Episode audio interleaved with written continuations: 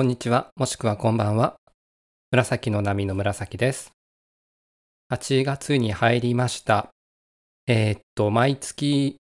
1日は読書感想会っていうのを同じポッドキャスター仲間で決めているんですけど、実は今日は8月9日です。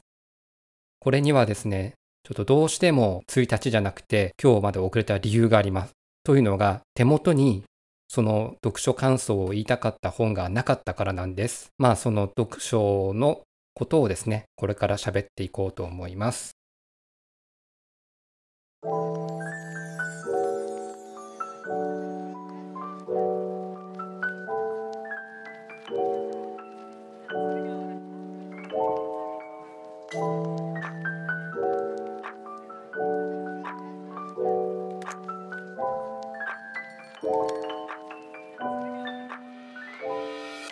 まずあの今回読書の感想というか読書感想未来型読書方法 ABD というプログラムに参加しました。ABD っていうのはですねアクティブブックダイアログということで、えー、一冊の本を分担して読んでまとめる複数人でですね発表共有化する。そしてさらに気づきを深めるようにその複数人で対話をするという3つのステップを踏むことで、えーと、著者の伝えようとすることをもっと深く理解できて能動的な気づきや学びを得られるようにする方法です。これをすることによってまあ短時間で読書が可能とかサマリーが残る。記憶の定着率が高くなる。深い気づき。個人の多面的な成長。共通言語が生まれる。コミュニティ作りそして何より楽しいっていうのがこの未来型読書 ADB の特徴として挙げられています。これあのインターネットのサイトがありますんで概要欄にちょっと貼っておくんであのちょっとこの ABD が気になった方はあの後でクリックしてみてみてください。その ABD で参加したのはエール株式会社がクローズドで今回開催した ABD です。エール株式会社っていうのはあの聞いたことある方が多いと思うんですけど古典ラジオ歴史キュレーションプログラムの古典ラジオの番外編のシャープ43から45ですね。エール株式会社に聞く篠田真紀子さんと語る聞く力っていうところでこのエールっていう株式会社の特徴が特徴や大事にしていることがあの熱く語られてる回があります僕はこれきっかけで実は今エールのサポーターとして登録してあの活動もしていますそこが、まあ、あのサポーターとか関係者を対象にクローズドでやった ABD ということです。まあ、一冊の本を分担して読むということで、その本は何かっていうとですね、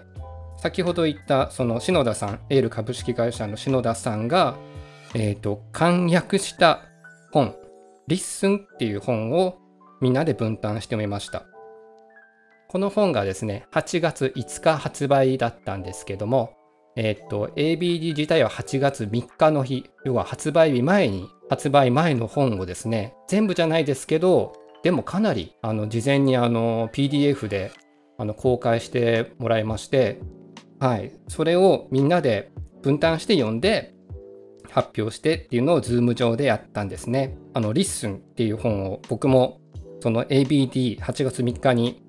参加してからすぐですね、注文したんですけど、まあ、九州からなの、九州なのでですね、なかなか届かず、今日この8月9日に届いたので、ようやく収録しているっていう流れですね。これアメリカのケイト・マーフィーさんっていう方が書いている本なんですけど、これを篠田さんが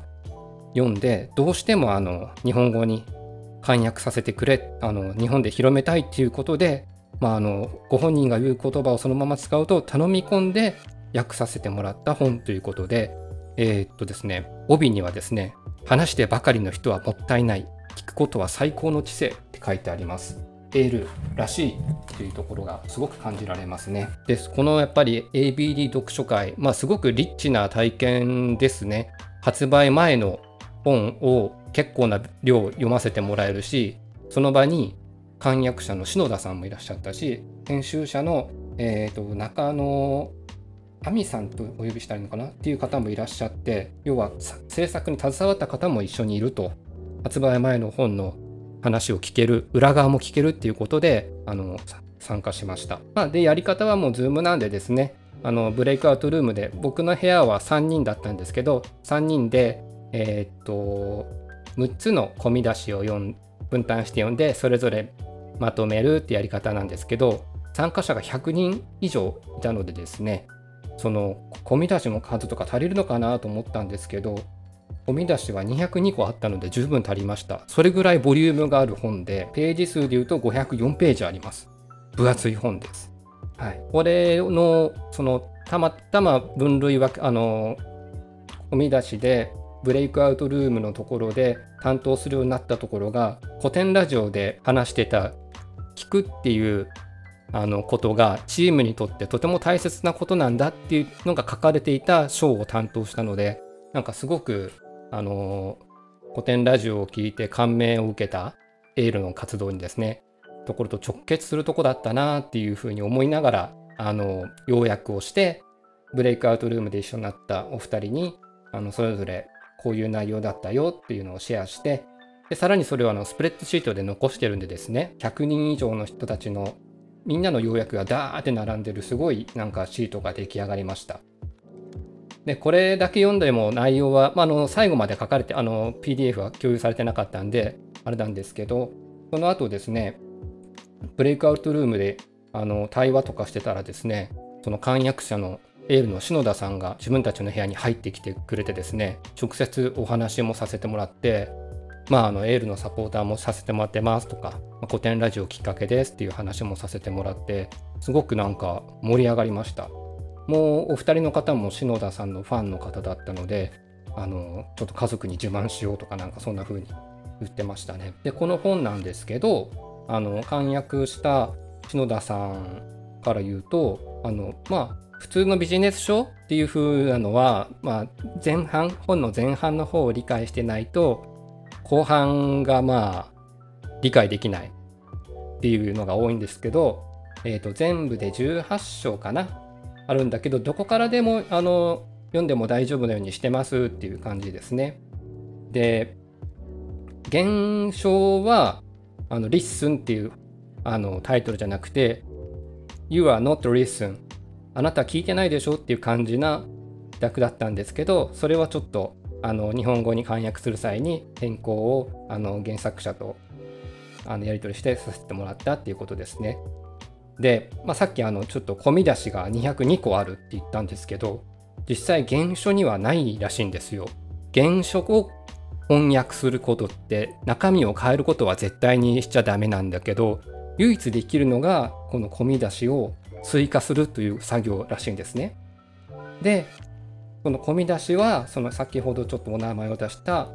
編集を担当された中野さんっていう方があの篠田さんが訳されたのを読んでこう勇気を持ってこうなんかぶった切るって言ってましたね 本人の言葉では。あの段落を変えないと分かりにくいところをあの込み出しでぶった切るという英断をされたらしいです。はい、でも確かにですねあのこの込み出しが多いんですけど本当に要約されてる込み出しばっかりだったので何が書いてるのかっていうのがはっきりわかる目印になってるなというふうに感じました。まあそんな本を作る現場裏側を見たことないのであの何ですかこれはやっちゃダメこれはしていいとかいろいろあるんだなっていう風なのを感じましたしそのカバーとかですね装丁ですかね。もうなんかあのすごくかっこいいんですよ。後でちょっとツイッターに上げておこうかなと思うんですけど黒というよりも深い緑色をベースに LISTEN っていう文字はゴールドでキラキラしててですね。はい。で504ページもあるんであのずっしりと重たいカバーで。でそこに帯のとこに何を持ってくるのかっていうのをあの編集者の中野さんがいろいろな文字を当てはめたっていうところの制作現場の図面とかも出してくれてえっと最終的には聞くことは最高の知性っていう風に収まったんですけどそれ以外の言葉も横に、まあ、いっぱい書いてあるんですよね。で文字のフォントのサイズが違うんですよ言葉の。だんだんとこう中野さんが読んでいく中であのイメージが膨らんでいった文字をサイズを大きくしていって当てはめていくっていう編集作業を中野さんはされているっていうことで言ってました。はい。そんな流れでだいたい2時間ぐらいでしたかな。ABD 読書会に参加させてもらったんですけど、これってまああのいろんな読書会僕も参加してるんですけどやっぱこう記録が残るっていうのはすごくいいなと思ってえっと今日手元にあの本物が届いたんではっきり言ったらまだ1ページも読んでないんですけど中身を少しだけ僕は読んだって感じの状態なんですけど今からこの本を読んででみんながどんな風に要約したのかなっていうのをあの章ごとに見てったりとかそんな楽しみ方もできるなと思ってこう何て言うんですかねやっぱこう本って一人で静かに読むことが集中してなんか頭に入りやすそうにも思うんですけどもこういうやり方もあって是非ねまああのコミュニティのメンバーとか他のとことかでもですねやってみたりねしたらね面白い体験になるんじゃないかなと思って今回読書感想回というか読書体験ですかねのことを話しましたで LISTEN のですね Amazon へのリンクも概要欄に貼っておきますのでぜひあの気になるか、この話聞いて気になった方は、あのちょっと覗いてみてください。はい。今日の回はこれぐらいにしておきます。ちょっと喋りすぎましたね。はい。またよかったら聞いてください。以上、紫でした。